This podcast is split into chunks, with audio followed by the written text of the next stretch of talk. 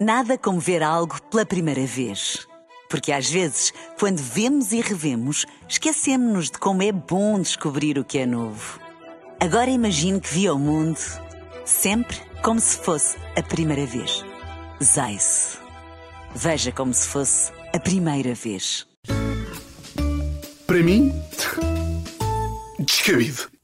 E hoje falamos de stalkerware. Sabe o que é que é? Não. Faço Ninguém ideia. sabe? Ainda bem que era mau sinal, porque stalkerware é um software que permite a uma pessoa espiar a vida de outra através do telemóvel. Uau. Mas isso Basi- já existe? Isto já existe. E basicamente é tipo, tu consegues ver tudo o que a outra pessoa está a fazer. Pá, tipo mensagens, histórico de internet, localização. Pá, e eu, falando aqui do nosso exemplo do drive-in, eu acho que não adianta muito alguém entrar nos nossos telemóveis. Hum. Porque eu, sem estar nos vossos telemóveis, sei tudo o que vocês fazem no telefone. Ah, sim? Luís Pinheiro. Aplicações para encontrar o humor e o amor. Ana Pinheiro, sites com casacos beges e pretos a metade do preço. De facto, confirma. Porque preto e bege é a moda. Catarina, para não estar sempre a cascar nos cães, mas é, é qualquer coisa a ver com cães e roupas em segunda mão, que agora não me lembro de mais, mas é isto, não é? É, mais ou menos. A minha vida Eh, resume-se a isso. Exatamente. E a olhos verdes, muito bonitos. Eh, pá, e este fenómeno chama-me a atenção porque um estudo de 2021 diz que um em cada 10 adultos já experimentou estas aplicações para espiar o namorado ou a namorada. E estes números aumentaram desde a pandemia. Pá, eu acho isto descabido a vários níveis. Primeiro, e mais óbvio, andamos a tirar trabalho aos espiões profissionais. Tiveram os gajos a gastar balúrdios em gabardines, óculos escuros, binóculos, para de repente haver uma aplicação que diz que a minha namorada não está no dentista, mas sim em casa do PT em. Epá, Eu sei que os últimos filmes do 007 estão fraquinhos, mas não era mesmo preciso mudar o conceito de espionagem. Por exemplo, o último filme do 007 chama-se No Time to Die. Para onde vamos ter o quê? 007 Time to Spy? em que em vez do 007 temos uma pita 17 que espiou o namorado enquanto faz paquecas da veia? Depois, uma coisa que me intriga é como é que será o apoio ao cliente destas aplicações? Está um gajo insatisfeito da vida porque não consegue espiar a namorada e liga para o 16812. Ok, então vamos a isso. Estou.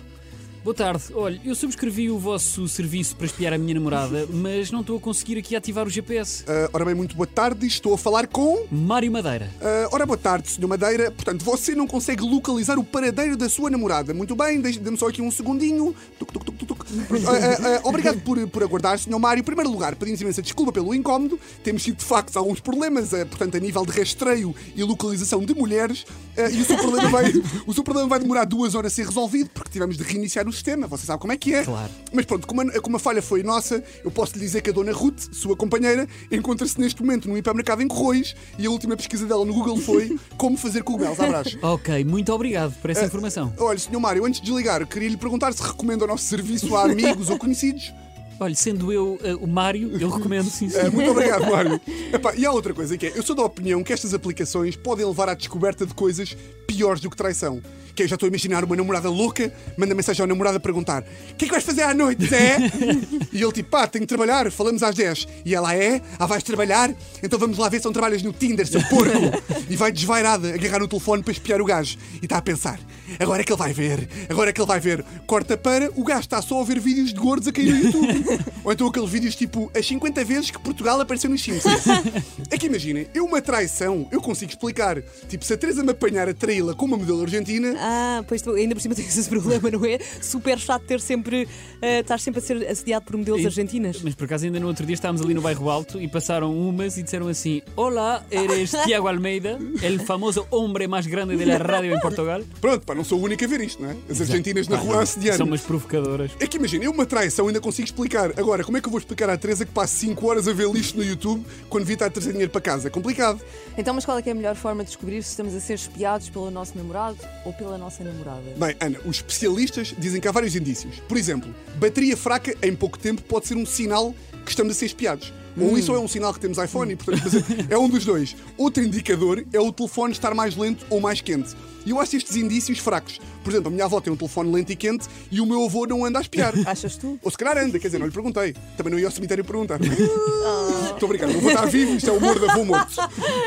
Então, eh, para ti, o que é que nós podemos fazer para saber se nós estamos a ser vigiados ou não? Ou de forma mais direta, como é que nós descobrimos se andamos como um psicopata de primeira? Epá, é, é, imaginem vocês, então vai, vou dar um exemplo prático. é, imaginem que vocês suspeitam que o vosso namorado vos está a espiar. O que têm de fazer é pesquisar coisas completamente absurdas e esperar para ver se, para ver se ele diz alguma coisa. Ok, faz sentido, sim. Por exemplo, acordam de manhã e dizem: Amor, hoje não combines nada, vou fazer um jantar romântico para nós. E depois passam o dia inteiro a pesquisar coisas tipo qual o melhor veneno para meter no risoto ou como esconder um corpo depois das 11h30.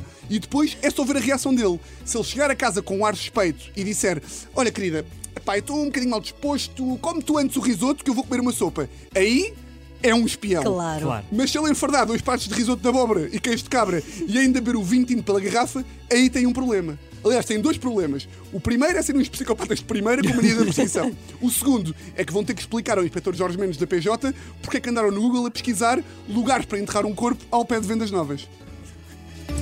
Para mim, descabido.